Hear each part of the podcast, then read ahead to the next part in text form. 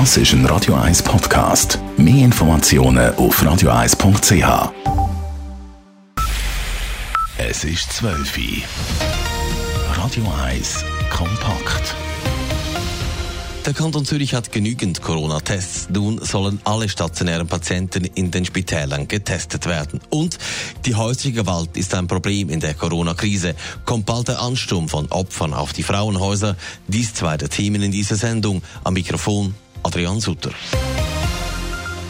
Nach dem Unispital sollen auch die anderen Zürcher Spitäler ihre Patienten und Patientinnen auf das Coronavirus testen. Auch wenn stationäre Patienten keine Symptome aufweisen, soll ein Test durchgeführt werden. Ich konnte vor der Sendung mit der stellvertretenden Kantonsärztin Bettina Bali sprechen und wollte von ihr wissen, warum man nun diese Maßnahme empfohlen hat. Wir haben in den letzten Tagen gesehen bei den Laboratorien, wir haben auch eine Umfrage gemacht, dass die Testkapazitäten massiv angestiegen sind. Die Laboratorien haben aufgerüstet, haben sich vorbereitet. Es besteht jetzt die Möglichkeit, ähm, mehr Tests zu machen. Und man hat sich dann schon länger Gedanken gemacht. Man ist auch im Austausch mit dem Bund, der sich Gedanken macht äh, bezüglich dieser Testkriterien und hat jetzt ähm, gesehen, dass alle die gleichen Bedingungen haben, die Empfehlung rausgegeben, dass alle Spitäler diesen Test durchführen dürfen, wenn sie Patienten aufnehmen, ähm, dass sie dann testen auf Covid-19. Bis jetzt wurden ja nur Patienten mit Symptomen getestet. Gibt es denn Angestellten und auch dem Spital im Allgemeinen eine gewisse Sicherheit, wenn äh, so quasi durchgetestet wird? Also es ist sicher dazu gedacht, wie auch in den Testkriterien festgehalten, ja vulnerable Gruppen zu schützen. Also wenn Sie jemanden im Spital haben, der immunsupprimiert ist und eine zweite Person in das Zimmer legen, dass Sie eine gewisse Sicherheit haben, dass dann der Immunsupprimierte geschützt ist und Sie Entscheidungen treffen können. Deswegen haben wir das befürwortet.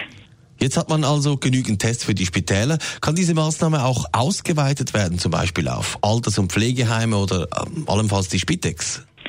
Also man ist eng in Kontakt mit dem Bund. Der Bund ist daran, die Testkriterien zu überarbeiten und es ist durchaus andenkbar, dass es jetzt noch weitere Erweiterungen gibt in dieser Frage bezüglich der Teststrategie. Besten Dank, Bettina Balli, für diese Informationen. Und so geht es weiter im Informationsmagazin Kompakt am Mittag. Ab Ende Monat trifft sich der Zürcher Gemeinderat wieder zu Sitzungen. Warum dürfen über 100 Politiker zusammenkommen, während sämtliche öffentliche Veranstaltungen abgesagt sind? Dazu später mehr in dieser Sendung. Bleiben Sie zu Hause. So lautet die Anweisung des Bundes im Kampf gegen das Coronavirus. Vor dem Virus mögen die vier Wände Schutz bieten. Für Frauen, die von häusiger Gewalt betroffen sind, wird die eigene Wohnung in dieser Zeit aber verstärkt zur Gefahrenzone. Sind die Auswirkungen der Corona-Krise auf die häusliche Gewalt bereits erkennbar und hat es in den Frauenhäusern genügend Platz?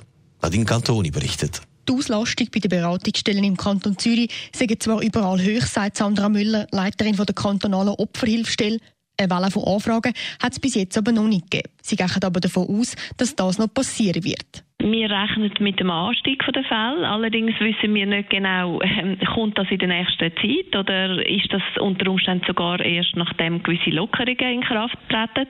Wir haben das Gefühl, dass im Moment vielleicht auch die Betroffenen von Gewalt sich nicht getrauen, Hilfe zu holen, weil sie entweder die immer jemanden um sich herum haben oder weil sie auch einfach das Gefühl haben, die Stellen seien nicht erreichbar.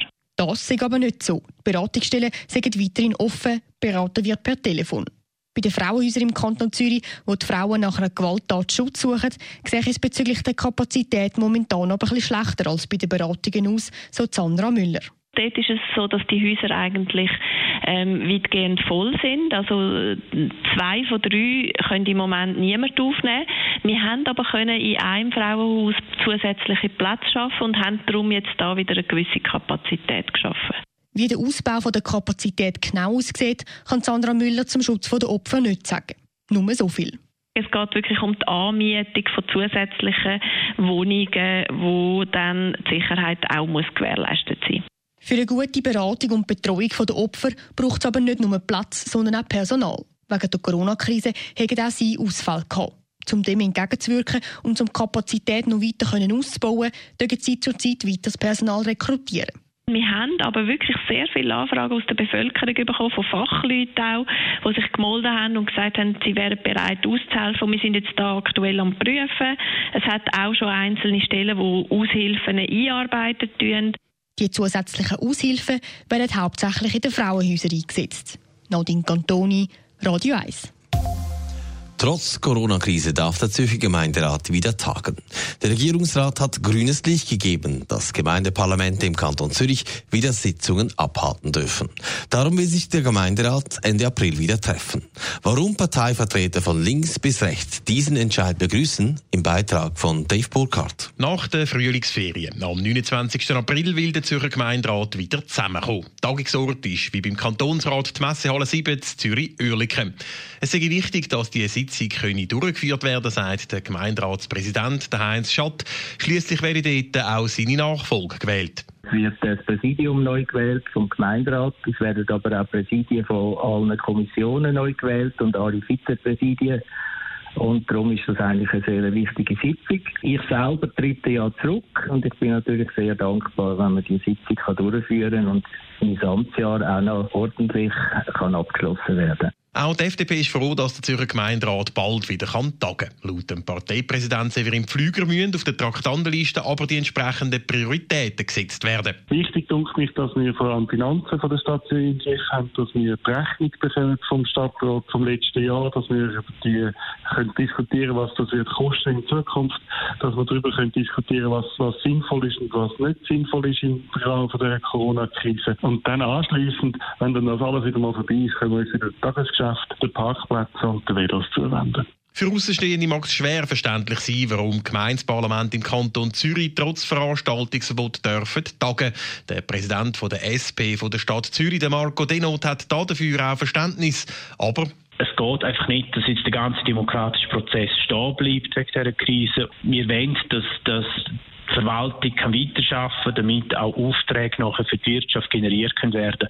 Mir ist das sehr wichtig, weil wenn jetzt das auch noch stehen bleibt, dann wird die wirtschaftliche Krise einfach nachher noch größer und dort leiden dann vor allem Arbeitnehmer und Arbeitnehmerinnen und die, die es einfach am meisten nötig haben. Darum wollen die SP und auch die FDP Gemeinderatssitzungen ab Ende April wieder wöchentlich durchführen, wenn sie dann genug wichtige Geschäfte haben. Für die SVP sowieso Grundvoraussetzung, wie der Fraktionschef Roger Bartoldi sagt. Es macht nur dann Sinn, wenn man wirklich dringliche Entscheidungen muss fällen. Sonst würde ich eigentlich die Empfehlungen, wie es der Bundesrat gibt, eigentlich besser daheim bleiben zu empfehlen und nicht da unnötige Sitzungen abzuhalten. Von den 125 Gemeinderatsmitgliedern gehören sieben zu der Risikogruppe, die 65 und älter sind. Laut der befragten Politiker setzen Parteien bei diesen Gemeinderätinnen und Gemeinderäten auf die Eigenverantwortung, ob sie an den Sitzungen teilnehmen oder nicht. Dave Burkhardt, Radio 1. Radio 1 Börse wird Ihnen präsentiert von der Toyota Lexus Schlieren. Jetzt mit dem brandneuen Lexus UX 250k. An der Börse in Zürich steht der Swiss Market Index bei 9.226 Punkten. Das ist ein Plus von 0,6 Prozent. Zu den Devisen, der Euro wird gehandelt für 1 Franken 0,571 und der Dollar kostet 96 Rappen 64. Radio 1 Wetter. Der Ausblick mit dem Stefan Scherer. Heute Nachmittag geht es meistens sonnig weiter, vor allem Richtung Berge. Da bilden sich aber ein paar Quellwolken. Temperatur im frühlingshaften Bereich bei etwa 13 bis 14 Grad. In Nacht da ist es wechselnd bewölkt Richtung Alpen. Da haben wir tendenziell dichtere Wolken. Tiefstadt morgen Morgen die liegen etwa bei minus 1 bis plus 2 Grad. Der Freitag der gestaltet sich dann mit einem veränderlichen Mix aus immer mal wieder ein bisschen Sonne, hochnebelartigen Wolken im Verlauf des Tages, ein paar flache Quellwolken und vor allem Richtung Berge zum Teil auch dichteren Wolken. Temperaturen morgen nicht ganz so im frühlingshaften Bereich. Morgen gibt es dann noch maximal 11 Grad. Radio 1 Verkehr. Ab 12 ist es aktuell gemeldet. Das ist ein Radio 1 Podcast. Mehr Informationen auf radio1.ch.